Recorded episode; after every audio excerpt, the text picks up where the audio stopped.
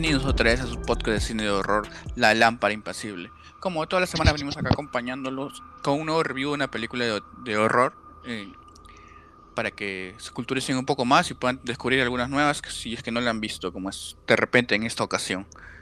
En esta ocasión nos acompaña Ricardo acá. Buenas a todos, espero que estén bien y uh, el podcast sea de su agrado.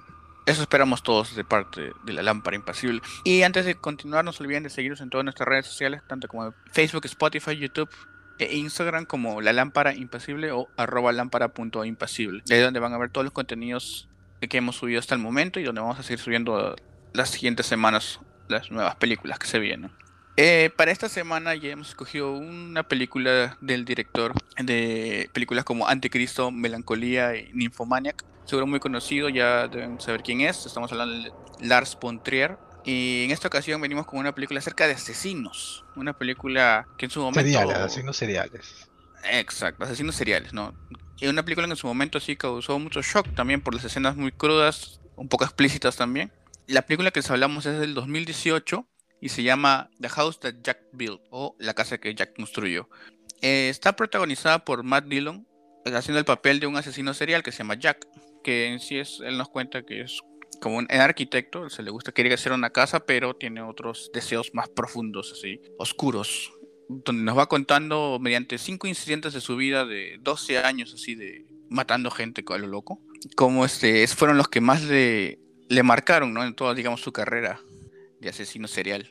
Es una película muy interesante porque nos, nos cuenta acerca de cómo él nos va contando desde su punto de vista cómo él, que, él quería recrear este, esos asesinatos como si fueran arte, ¿no? en su mente, digamos, medio retorcida, el primero nos cuenta sobre una historia de que estaba por la carretera, digamos, ¿no? Por los bosques, y recoge una mujer que se le había malabrado el carro, ¿no? Y como entabla una conversación con ella, pero ella como que, inclusive de broma le pide decir, tú tienes pinta de asesino, seguro vas a matar por acá, ¿no? Pero luego se retracta diciendo, no, es que no, me parece muy, muy, muy simple, ¿no? No, no creo, muy, muy, como medio tonto le dice, no, no creo que tú me vayas a matarlo. En ese momento empieza el primer shock con, con él le da con, con un, con un gato estos para levantar autos en la cara, pues y le mata. Un dato curioso de esa escena es que la actriz es Uma Thurman, aparece la nada, de, de sorpresa. Es que apareció en otras películas del mismo director, así que siempre hace sus cameos en sus películas. Es una sorpresa interesante nos va, nos va narrando un poco él cómo, cómo se siente, conversando con, con otra persona que no sabemos quién es, no lo vemos tampoco. Nos va contando de por qué está haciendo las cosas, ¿no? O sea, cómo se siente, o sea, contándonos como su experiencia o justificándonos de cierta manera de por qué es que él, él asesina a las personas. Okay, bastante interesante esta primera escena o incidente, como le dicen. La sorpresa a Uma Thurman, que en realidad al comienzo no la, no la llegué a sacar rápidamente, pero porque estaba un poquito gordito, si te das cuenta no gordita, pues eh, un peso normal, pero ella generalmente es eh, bastante eh, delgada. Las situaciones va aumentando pues exponencialmente, ¿no? una persona ayudando a otra, la lleva por aquí, esta persona por la, mujer intenta tal vez romper el hielo y de alguna manera tratar de defenderse al asumir y decirle que eres un como tú dices, un asesino en serie, que lo único que hace es eh, molestarlo. Otras personas intentan, tú sabes, eh, eh, redirigir este, el comentario hacia comedia, ¿no? Como que, ah, sí, ah, te voy a hacer esto y lo otro. Pero él no, es una persona bastante recatada. Pero después encuentra que causa más problemas esta persona de las que él puede manejar y llega un punto de ebullición en el que lo insulta. Y es, es, interesante cómo reacciona esto. Normalmente, pues una persona dentro de sus casillas diría, ok, bájate, ¿no? Si no te gusta. Como lo hizo al comienzo. Pero reacciona de una manera bastante violenta. Y no muestra la, empatía que al comienzo mostró. Es como que si eso hubiese sido el catalizador para que esta persona, como tú dijiste, empiece a desarrollar su carrera, entre comillas, de asesino en serie es cierto, o sea, porque él mostraba su manera tranquila de ser hasta que le llegó, como dices, o sea, ya como empezó a, burlarse de él y ya pues, le dio duro, pues no, y aprovechó que estaba en medio de la nada y se la lleva. Lo gracioso, o lo no lo gracioso, lo curioso de, la, de estas carreras de asesinos es que él siempre guarda los cadáveres. O sea, tiene como un depósito donde guarda todo lo que va. Ahí se lleva a un Thurman, se la lleva ahí. y la guarda, digamos, como un frigorífico. Y bueno, ahí nos va contando, o sea, que él, él en sí se siente más inteligente que otras personas, o sea, porque de ahí pasa a contar un siguiente incidente donde es el que va a ver una señora que él estaba vigilando eso y él quería meterse a la casa, pero cuando ve que está con llave, le toca el timbre y hace pasarse como estos, un policía primero, luego un, una de estas personas que vende seguros y mediante mentiras como que la convenzan. Se nota que lo vemos de su manera más calculadora, digamos, no un asesino que va y te conversa un rato y te golpea, no, sino que trata de manipularte y hacer que tú te creas quien, que, quien él quiere que tú creas y hasta que te, te deja en el momento más vulnerable y ya saca sus verdaderas intenciones, ¿no? como es en el caso de esta señora, que hasta le hizo entrar a. Tanta mentira, mentira, le dijo, no, sí, te voy a doblar la pensión y todo esto, viendo los detalles que estaban en su casa, no, no la conocía para nada. Y ya termina asesinándolo, ¿no? Y ahí es donde vemos que aún va perfeccionando, digamos, su, su manera de, de, trabajar, entre comillas, porque falla, falla, o sea, trata de ahorcarla, pero no puede, ¿no? Y luego con un cuchillo, no, trata de ahogarla después, y como no puede, dice ya, le clava un cuchillo, ¿no? Y se hace todo un desmadre, pues, ¿no? Lleno de sangre por, puedes ver que hay cierto nivel de evolución en lo que estás intentando hacer, pero aún así es como ver a alguien que em, empieza en un trabajo y después de una semana o dos, sí, te vuelves mejor, pero de todas maneras aún necesitas aprender, tal vez. Se le nota bastante nervioso, incluso con las palabras, ¿no? Con las mentiras que intenta vender a la persona, eh, que tengo esto aquí, que soy un policía y que después cambió a ser, no, te estoy mintiendo, era un, ah, vendedor de seguros, ¿no? Eh, ah, y, se aprovecha eh, de esta persona que pues aparenta no tener mucha mucho sentido común, ¿no? No se le puede abrir la puerta a cualquier persona, por más que te esté prometiendo dinero incluso ah, cuando intenta pues ah, deshacerse de, la víctima, no, perdón, eso, después, se le nota aún todavía su nivel de inexperiencia, ¿no?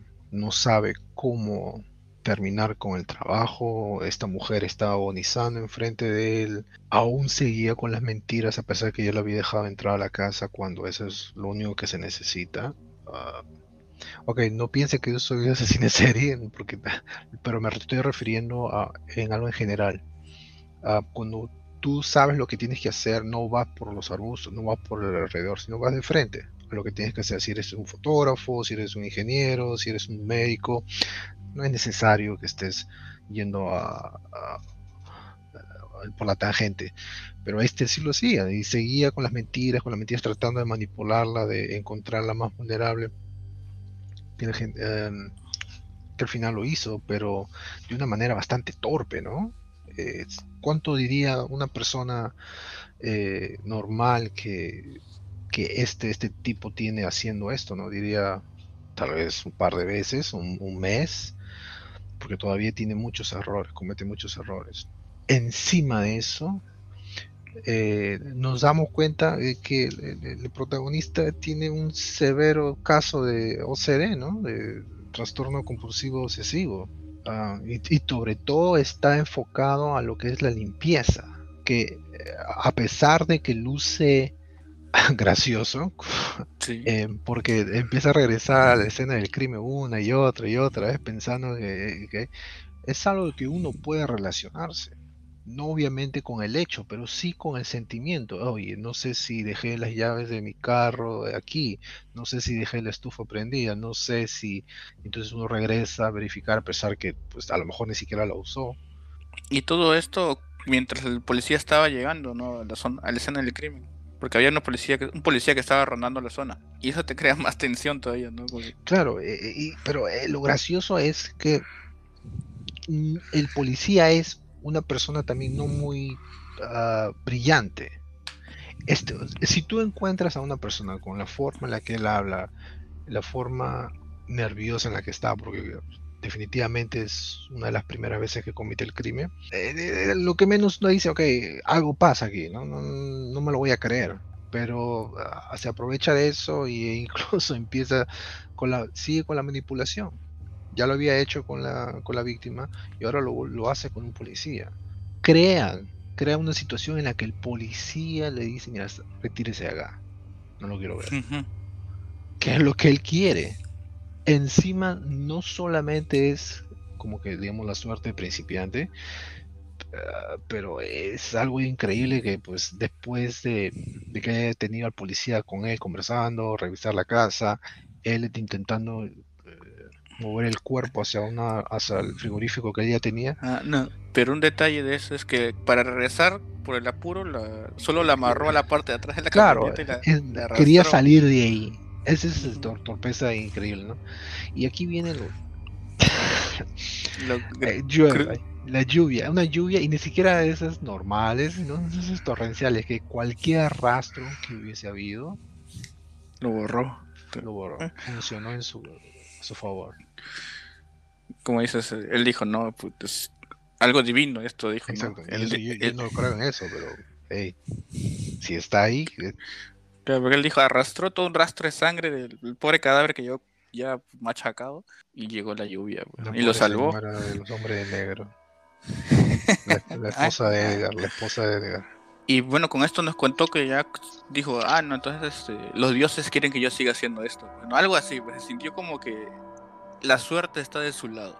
Entonces nos va diciendo, y, pero hasta ahí como que sientes como que un poco identificado con las situaciones, ¿no? Como dicen, la primera es como que, dice, no siempre, todos hemos tenido algún momento que hemos querido pegarle a alguien porque nos ha caído pesado. El primer caso, y luego también en este, en el segundo, que él se hace pasar por alguien, el nerviosismo, digamos, si lo comparamos con algo normal, digamos que tú estás en tu trabajo y no sabes que si lo estás haciendo bien o mal o no, o, quieres, quieres que te escojan para un trabajo y mientes porque dices, ya, pues, tengo, tengo, que entrar. O tratas de manipular algún tipo de situación, ¿no? Como que, oye, mira, amigo, déjame entrar, yo quiero pasar, pero y empiezas a, empiezas a mentir, a mentir, a mentir. Y aquí hay algo interesante que es cuando él ya empieza a hablar más con, ah, con Verge, que es esta, este ser o esta persona que no se sabe quién es todavía, pero lo llama Verge. Ah, empieza a dar analogías bastante interesantes, ¿no? Eh, como que eh, el de la lámpara, ¿no? Siempre sentía que algo lo empujaba y se sentía bien cuando cometía un crimen, un asesinato pero después de un tiempo empieza a bajar, a bajar, a bajar y otra vez se vuelve a sentir triste, lo que lo empuja a volver a hacerlo una y otra y otra vez, como cuando uno es adicto a algo. Claro. Ah, cualquier cosa se puede ser adicto, en verdad. y es algo que te hace sentir es una adrenalina o una felicidad. y, y bueno, te es por el momento, ¿no? Y luego la pierdes y vuelves a lo mismo, y vuelves a lo mismo. Eso es lo que siente él. Y bueno, como decíamos, son cosas que a cualquiera nos pasa. Empieza a mostrar también ya más rasgos de, narcisismo, ¿no? De, una persona psicótica. Es como que lo que yo hago, que a pesar que entiendo que es malo, ah, lo trata de exponer como si fuese algo hermoso para él, ¿no? Y ahí es donde empieza a tomar fotos de, las víctimas y empieza a dejarlo a la policía también. Como que dicen, quiero mostrar mi arte. Como digo, como dices, alguien que. Como una persona narcisista que dices, quiero mostrar, pero sé que no me van a atrapar, pero. Soy lo máximo. Exacto, esa es la palabra. Y bueno, de acá llegamos al tercer incidente donde ya es como que nos. Veníamos como sintiéndonos identificados con ciertas cosas que hacía él, o sea, como cualquier persona, pero desviada al mal camino. Donde acá ya el tercer incidente ya es algo distinto, digamos a mí me agarró por sorpresa. Que trata acerca, dice que ya consiguió una familia, empieza a narrar, no, sí, que muestra que tiene una novia y esta, esta señora tiene dos hijos y lo saca a pasear al campo, a enseñarles la casa y les, cuenta bien bonito, no sé. Primero este, tienes que bajarte a, los venados en ese, momento, al, menor, porque la mamá puede sobrevivir, pero el menor no. Así le empieza a hablar y luego empezamos, están con un juego, ¿no? Y vemos a la mamá y a los dos hijos detrás de como un tronco, ¿no? Pues vemos que le está dando casa a ellos, en verdad. Y fríamente les dispara a los dos niños, pues, ¿no? Haciendo esa referencia a lo que él explicaba primero. Cuando, después de haber visto estos dos primeros incidentes, entiendes que van a haber eh, más casos como eso, ¿okay? porque si no, no lo estaría enumerando. Lo que me hizo sentir bastante, me dio cierto nivel de terror fue cuando empieza a decir, cuando empieza a hablarle a Verge y decirle, mira, bueno, eh, he tenido muchas eh, formas en las que me he expresado en arte, pero también lo he hecho con una familia, así que me conseguí una. Entonces cuando tú dices oh Dios mío, ¿qué es lo que va a hacer ahora? Y, y- y dicho y hecho, encuentras una, creo que es la escena más, ah, más fuerte, más chocante de toda la película, debido a que son niños. Afortunadamente no muestran, no son muy crudos al mostrar esas cosas, pero te da a entender claramente lo que les pasa. La, la- la falta de empatía con la vida humana, ni siquiera con niños, que son generalmente ese, el, el- el- el avatar ¿no? de la ingenuidad, De inocencia, de claro, de todo lo bueno. inocencia, de las cosas buenas que tenemos, de lo, que, lo bueno que podemos ser. Y, y el tipo este actúa como si no hubiese pasado nada, como si genuinamente hubiese ido de casa. Exactamente, es, lo frío, o sea, por puede que nosotros les contemos y no parezca fuerte la escena que mata a dos niños, pero cuando la ven y notan esa frialdad en, en sus ojos, en la manera de actuar, se te escarapela, o sea, o sea, hemos, visto, hemos visto tantas películas de terror y Yo, he- de yo he encontrado escenas- gente que se ha puesto más eh, preocupada al, al quitarse una curita. Pero este tipo no, está, bueno, sí, este, ok. am, no solamente eso, aparte de disparar a los niños, obliga a la madre a tener un picnic con sus dos hijos muertos. Dios mío, qué horrible. con los cadáveres, claro. Sí, ya, Pues- eso algo que dijiste es de, de que estábamos hablando hace un rato también de um, a veces uno siente cosas, pero este tipo las lleva al extremo, claro, ¿no? Pero de todas maneras puedes de alguna manera identificarte, ¿no? Hey, no me agrada que las personas me traten mal. O estábamos hablando de manipulación, estábamos hablando de narcisismo. A todo el mundo nos gusta la atención, claro, dependiendo de quién bien venga, ¿no? Pero aquí hay cero, cero enlace entre, entre lo que pueda sentir un ser humano con lo que el, el protagonista hace, ¿no? Eh, te- totalmente eh, desligado de, de- de humanidad en este momento. Aquí Claro, solamente ves a un animal, un animal Un que quiere monstruo, hacer, eh, ya- un animal que quiere hacer lo que necesita. ya jugando, digamos, con, ya ahora sí jugando de verdad con la vida. Y, y al final a, a la mamá, de luego de obligarla a tener este picnic, le dice, ya, ¿cuál es tu número favorito? Le dice. Ya, este, tienes tantos segundos para correr, le dice. Y la dama ya rendida, pues no, luego de ver tan fuerte escena y obligarla a hacer tal cosa, ¿quién tendría ganas de vivir, digamos? O sea, o- y si, aparte ya sabes que te va a matar porque te hace medio la nada. Como decías, hemos visto tantas películas en el podcast, que esta es una de las más fuertes que podría decir entre todas las que hemos visto hasta ahora. Y hemos visto bastantes. Pero es- esta es muy cruda, muy cruda y como dices, lo más... De ya te estás sintiendo algo identificado, o sea, "Ah, no, se ve interesante este personaje, ¿no? Hasta que se le ocurre hacer esto, dices, que fue acá? Y no, se- y ahí no acaba, porque la cosa es que los mata, mata a los tres a la familia. Y se las lleva a su almacén y luego empieza, digamos, a, a trabajar un poco más con su arte, ¿no? Porque empieza este a, a uno de los niños, a uno de los cadáveres, empieza como que a ponerlo como un muñeco, ¿no? Empieza, inclusive le quiere cambiar el, el rostro, que ya está, por el rigor mortis estaba todo frío, y, y muestras unas de esas escenas donde él está, todo el rostro deformado, ¿no? Como si él ya jugara con ellos como si fueran cualquier cosa, pues, ¿no? Como disecando. Ajá, e- exacto, eso. Como una persona que practica la taxidermia y él empieza a mover y eh, a introducir cables y, y- y cose y hace eso. Parece el, el hijo del Joker, el, niño este. De ahí es donde pasa otro caso, al cuarto incidente que es, dice, ya se consigue una novia y donde vemos ya otra otro rasgo de su personalidad donde ya es más más manipulador Y abusivo. y abusivo dominante es el contra una novia que tenía y eh, tenía una vida tranquila, ¿no? Y ella como que lo menospreciaba un poco porque lo veía medio simple, ¿no? Hasta que él dice, hasta que le pregunta, ¿tú qué te dedicas, verdad, no? Por si acaso, ¿no? ¿Qué trabajas? Tanto tiempo salimos y no sé qué trabajas. Y él le dice, bueno, yo me dedico a matar gente. Así frío ya, o sea, ya frío, sacándose la máscara que tenía. Y le dice, no, yo mato gente, así que si quieres puedes gritar lo que quieras, ¿no? Igual, he estado jugando contigo y te voy a matar porque me, me pareces tonta, le dice. así.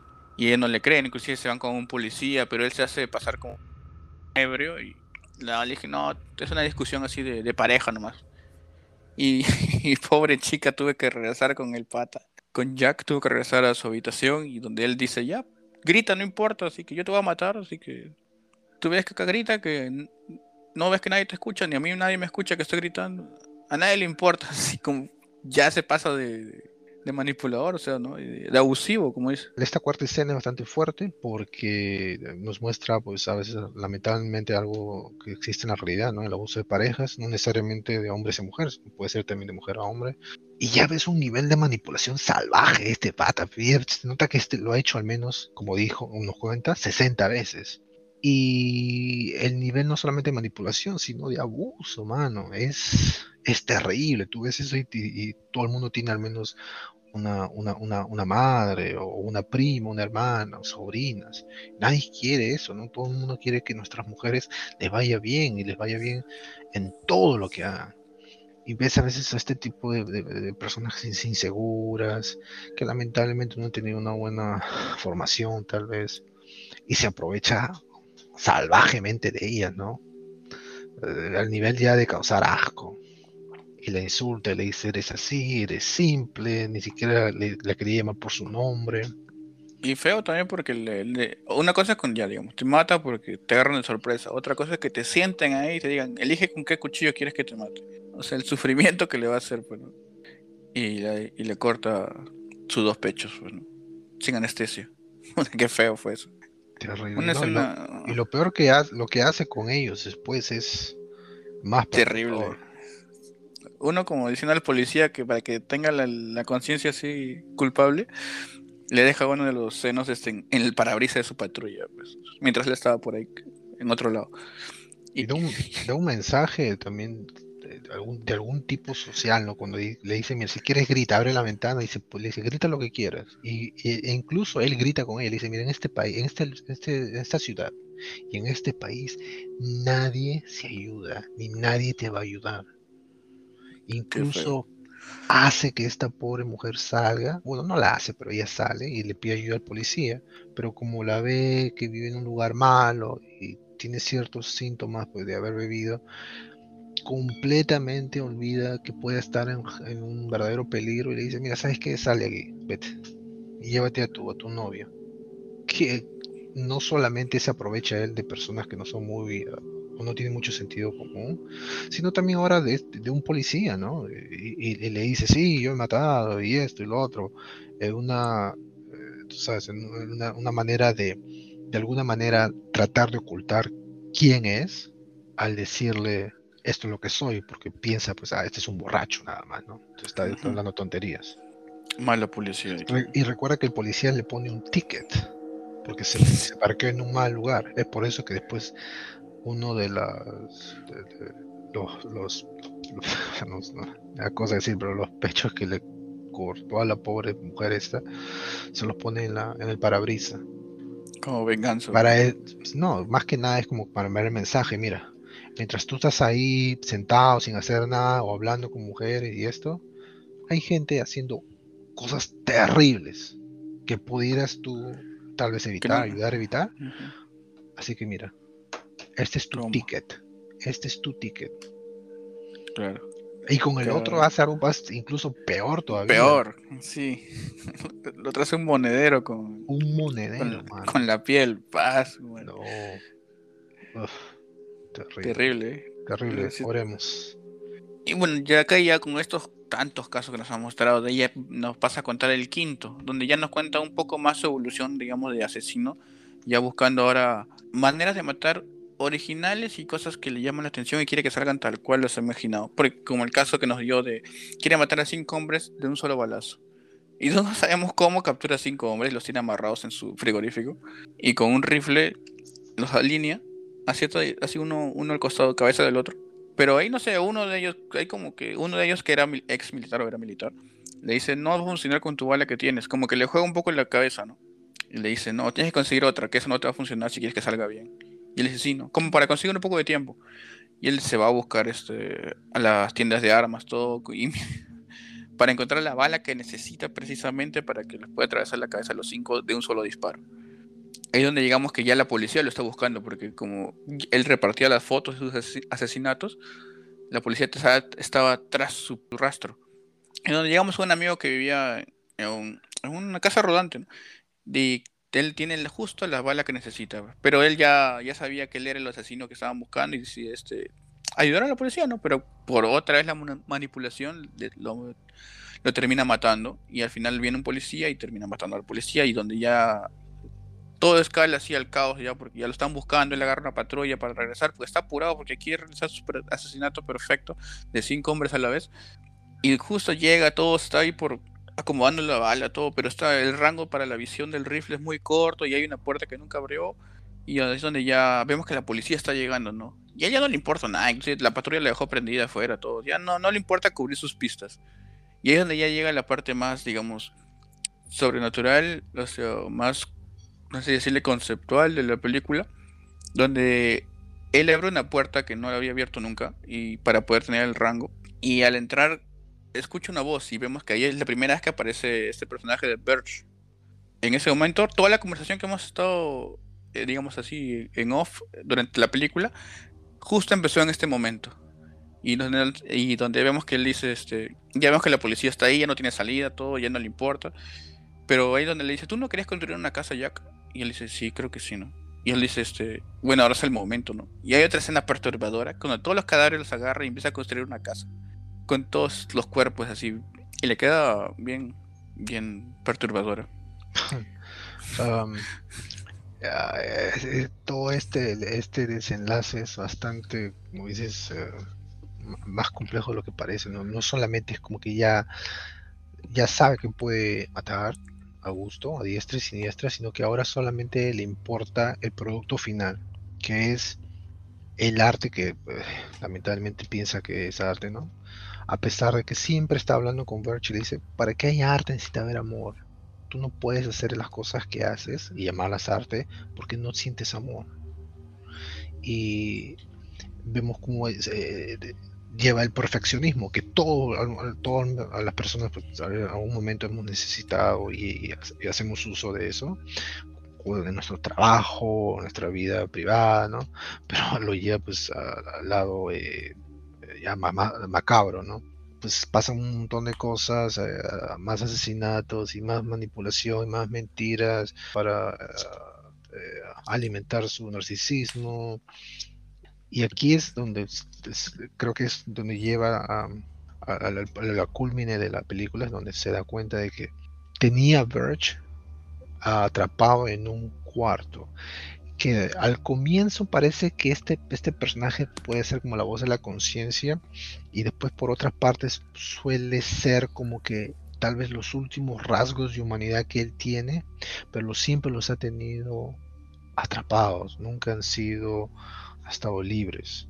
Entonces, cuando él decide tratar de llevar su arte al, máximo, que nos explica, ¿no? Quiero, quiero matar a esas cinco personas con una bala, el Fumer Jacket, porque eh, escuché que los nazis no tenían muchas eh, provisiones de, armamento y esto, así que empezaron a, probar y bla, bla, bla, que, me parece bastante gracioso porque, como dije, ya no solamente quiere matar, sino ahora quiere perfeccionar lo que hace, quiere dejar una huella, quiere eh, experimentar. ¿Qué es lo que pasa cuando te vuelves bueno en algo? Ya empiezas a experimentar, empiezas a crear cosas por ti mismo, ¿no? como artes marciales eh, o nuevos trucos de fútbol, uh, cosas así. Y ya no le importa nada más que la pieza final, incluso como dices, deja, robó una patrulla con las, la sirena encendida, la deja ahí en, plena calle, ¿no? Como diciendo, no me interesa, eh, lo único que quiero es terminar esta pieza. Y, después de todo esto, de, tratar de crear una pieza de arte, le pregunta, ¿no estabas construyendo una casa?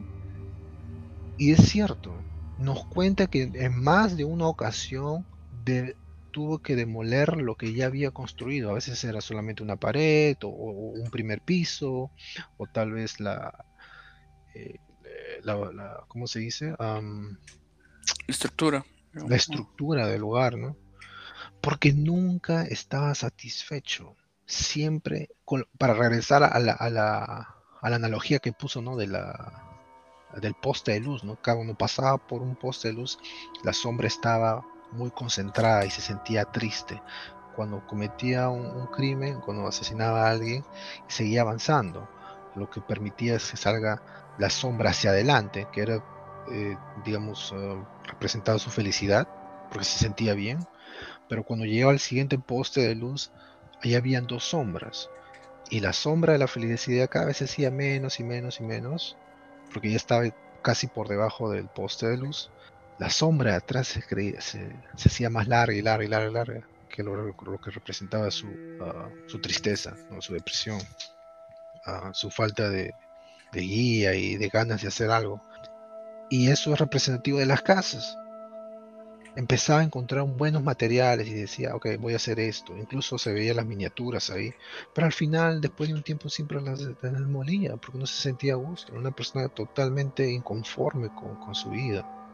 Y aquí viene pues, una, de las, una, de las, escenas más perturbadoras también, aparte del, asesinato a la familia. Coge a los cuerpos, que para él eran arte, y crea una especie de casa jalando cables y, y, ¿cómo se dice? Metal y es una casa de cuerpos. Y es lo que él dice como que llegó a su perfección, ¿no? Su ideal de casa es, es esta, que fue construida con todos sus trabajos a lo largo de los años, que son los cadáveres. Y bueno, mientras va pasando esto, que ya sabemos que la policía está llegando, inclusive vemos que con un soplete van abriendo la puerta del frigorífico hasta que a un cuadrado abren y disparan desde adentro. Y es donde vemos que Birch le dice, este, sígueme, ¿no? Ya, ya llegaste hasta este punto, ahora sígueme porque ya construiste tu casa. le dice, no quieres ver qué, hay más allá. Eh, justo mientras él está bajando, le suena un disparo y vemos como que ahí quedó la cosa, porque todo se va a negro. Y es donde ya entramos, digamos, en otro punto de la historia, ya más allá del plano en que estábamos de los asesinatos normales. Llegamos a a que este Birch en verdad era la representación de Virgilio, pues, ¿no? Como en la Divina Comedia, el que guiaba a Dante por los círculos del infierno. Pasamos a eso, pero teniendo a Jack viajando por ahí, ¿no? Diciéndole, ya, ya, te, te, moriste, ¿no? Pues te, te, tengo que llevar al infierno, pero te voy a hacer un tour primero.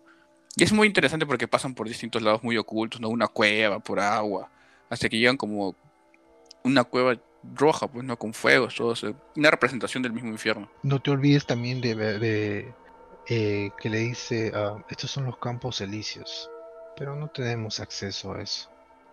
Y lo que ve él es una de las escenas que muestra antes, en la que él era niño y decía, me encantaba escuchar el sonido de los, eh, los campesinos cortando la maleza con las hoces y el respirar.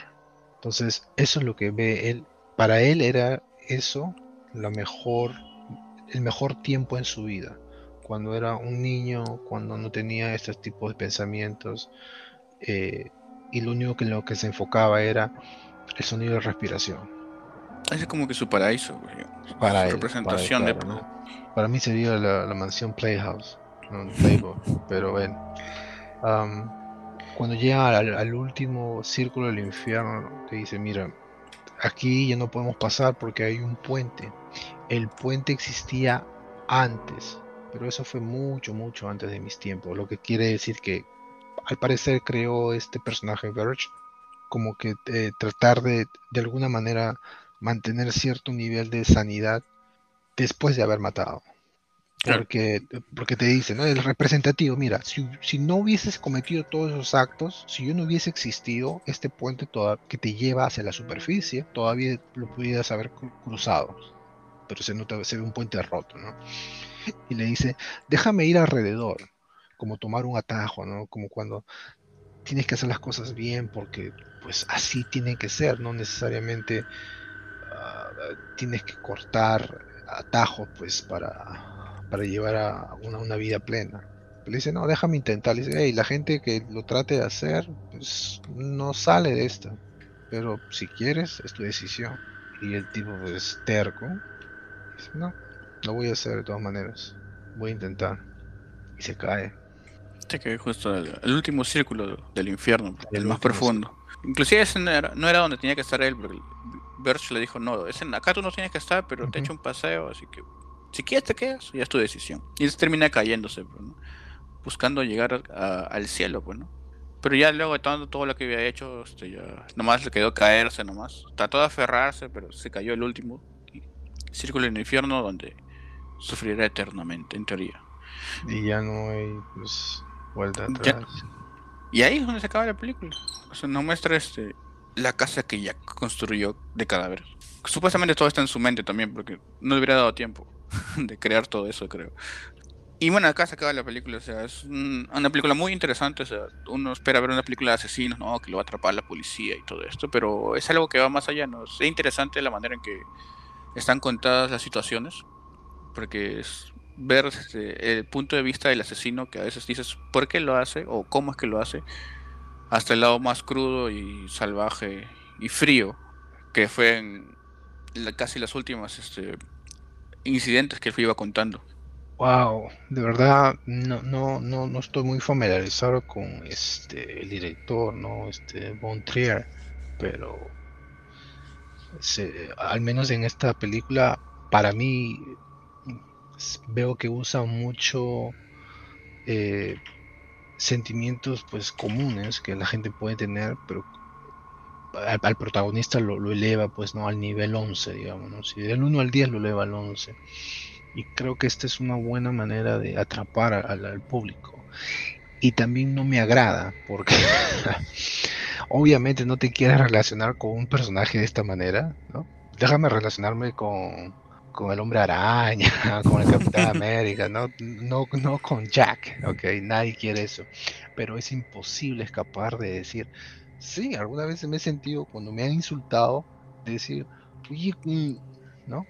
De alguna manera es algo bueno porque es interesante cómo manipula el director eh, la forma en la cómo nos sentimos los seres humanos con, con respecto a varias circunstancias pero al mismo tiempo nadie quiere pues, relacionarse con un tipo así no eh, es terrible a pesar que la película dura dos horas y media no parece mano en verdad que te captura que te enganche, quiere ser que sí, ¿qué va a pasar? de este Matt Dillon. Matt Dillon es increíble. Increíble. y increíble. como que te, te, hace sentir como que, ok, sí, este tipo puede, puede ser, puede serlo, puede serlo. O a lo mejor lo es y no sabemos nosotros. ¡No! Pues en la actuación, en los cambios de emoción que tenía desde el principio, que era más callado, de que, que mentía mucho y siendo inexperto, un poco nervioso. De ahí hacerme este más, más creído. De ahí a pasar a experto, donde más frío, ¿no? Por ejemplo, el caso de la novia que le dice, que no importa. O sea, ya no se, no se sienten esos nervios que habían en los primeros incidentes. Toda la evolución del personaje y la, la trabajó muy, muy bien. Y bueno, entonces Ricardo, este, para ti, ¿cuál es la escena que más te ha gustado o más te ha capturado de la película? Porque gustado, no sé. Mm, este. No, claro, todos son este, bastante horribles, son, son terribles. Pero si tengo que escoger una, me agrada mucho cuando llega al, cuarto incidente, ¿no? Que es cuando está con la novia, la, rubia, la, que no tenía lo que no tenía hijos. Porque creo que ese es cuando ya tiene una hora y media la película, más o menos, más, más no me equivoco. Es una evolución de personaje pues terrible, ¿no? Eh, ves a este tipo que apenas podía ver a la persona con la que hablaba a los ojos. Ahora es, un, es una persona que tiene a diestra y siniestra pues la manipulación, ¿no? Eh, si la manipulación tuviese un, nombre tal vez sería Jack. Eh, el policía. La, trata mal, eh, le dice, mira, vas a hacer esto. Después de, ¿cómo es posible que después de haber insultado a una persona le dice, mira, tráeme esto y esta persona le hace caso? Miente al policía y lo logra, le logra, lo logra engañar, lo logra manipular. Vemos ya a un experto y justo estaba hablando ah, con Marco esto antes de que esta es una de esas películas en las que uno tiene que tener cuidado a quién se la muestra, porque no... Dios mío, qué horrible va a sonar, pero es posible que algunas personas puedan tomar idea de esta película, ¿ok? Es, es bastante aterrador que esto pueda ser posible. Por más ficción que sea, los casos pueden ser reales, o tiene... Sí, y eh, son cosas que puedes ver en la, televisión, pero me refiero al, a la persona, ¿ya? Porque aparenta una, una persona normal, una persona con, dentro de sus casillas, cuerda. Y yo no sé, a lo mejor Marco después de aquí, de terminar el podcast, se va a, al sótano y empieza a sacrificar gatos, ¿no? a Satanás o algo. lo que quiero decir es, uno nunca sabe. Y eso es lo feo, lo feo. No sé a quién estoy hablando, maldito degenerado. no, señor. Acá todo, todo tranquilo por acá. No sé cómo sea. No te estoy, tranquilo, no, te estoy diciendo, no, te estoy insultando, solamente me refiero. Estoy hablando en general, en general, nada más. En general. Sí, eso es lo interesante de la película, o sea, como una persona normal puede ocultar otras cosas y no mostrar su lado oscuro, ¿no? O sea, de por sí todo el mundo pone caretas, ¿ya? Tú tienes una careta como hijo, tienes una careta en el trabajo, tienes una careta como amigo, tienes una careta como este, pareja, y tienes una careta como este como hermano, tienes una careta de otras cosas, ¿ya? Pero esto ya es, trasciende pues lo que la, la, la norma, ¿no? A niveles pues ya Sí, eh, claro, esto cuando ya empieza con la vida, digamos, si no, no tiene no, tiene valores, ahí está, eso eh, Sí, no, no, no hay, no hay un, respeto por vida, ¿no? Dice, no, yo soy primero. Justamente, pues, el, el narcisismo extremo que tiene es, bastante interesante de admirar. y a ver, em, una escena que me marcó, como que ya, se dieron cuenta cuando se iba contando, es la escena de la, familia, pues, en, el, campo de casa, porque es, me sorprendió. Cuando la vi, dije, wow, o sea, es cruda, sin ser tan gore, o sea, hay tus escenas de muerte, todo, pero no es gore, pero es la crueldad, la crueldad de la escena. Mm. porque él es frío, habla calmado, diciendo, eh, bueno, ya se van a morir a la mamá que le hace hacer el picnic, todavía es, es cruel, es cruel, es cruel la escena. Y, eso sí me sorprendió bastante. es una de las escenas que más, más es mencionada sobre la película. y eso que no hay mucha actuación por parte de él. Claro. o sea, se le ve hablando, pero no hay mucha actuación, digamos, como decir, ah, ok, este es el... como en comparación el, con el asesino. El asesino está diciendo muchas cosas que tengo que entender, no, solamente habla frases aquí, frases allá, y no se le ve mucho el rostro, pero sí puedes apreciar a la madre, ¿no? Totalmente en shock. Sí. No sabiendo qué hacer. ¿Y te imaginas cuánto habrá gritado y llorado para que se pueda calmar? Porque obviamente desde que, desde que le dispara a los niños hasta que ella está con él eh, encima del mantel y dan, tratando de alimentarlos, debe haber pasado horas. Horas. pobre persona, no queriendo moverse, gritando, insultando, pidiendo ayuda. Está en el campo, no hay nadie. Porque los cadáveres ya estaban pálidos, pálidos. Sí, ya, ya, ya habían perdido pues, mucha sangre y te, imaginas todo eso y... Horrible. Claro, es muy fea la escena. Solo... Ya, sí, sí, es bastante fuerte. Sin ser tan gore, eso es lo que me refiero. la idea misma es la que es fuerte. Exacto, la idea, la idea. Y bueno, entonces, para ti, Ricardo, ¿cuál es la calificación de esta película? Y si la recomiendas a... todavía. Sí, el 1 al 5. Si la recomiendas al público de Perú y el mundo. Ok, yo le diría, uh, le daría creo un no sé, un, un, un 4, un 4, 5. El motivo por el cual mi indecisión es porque, te digo, este tipo de películas es, son de esas que odias o, te agradan. ¿Por qué odias? Porque te muestra el, lado del ser humano que existe. Y no a todo el mundo le gusta saber eso. Hay gente que prefiere pues, pasar la vida sin prender o, escuchar malas noticias. ¿no? Lobo prefieren, cuando hablan de terror, prefiero algo supernatural, sobrenatural, ¿no? Que, sé que no existe, algo que no va a pasar, ¿no? Ah, y hay, otro tipo de personas como a mí, creo, y a ti también, Margo, que no se gusta ese tipo de películas que eh, muestran ese lado, pues que, sabemos que nunca vamos a experimentar, que nunca no sabemos nada, pero de alguna manera estos directores nos la muestran y, nos explican. supongo que puedo ir con un 4, pero definitivamente si, hay una persona que, yo ah, estemos hablando de esto, sí se la recomendaría definitivamente. Pero le advertiría, ¿no? si no eres de este tipo de personas que te gusta ver este tipo de cosas, tal vez no, ¿no? Porque incluso uno dice, ok, ah, Aliens, ¿no? La película, o Alien, creo que todo el mundo la debería ver, ¿ya? Es una obra de arte, para mí es una de las mejores películas de, terror, ¿no? De horror, eh, sci-fi que existe, si no la mejor. y creo que a todo el mundo le debería gustar.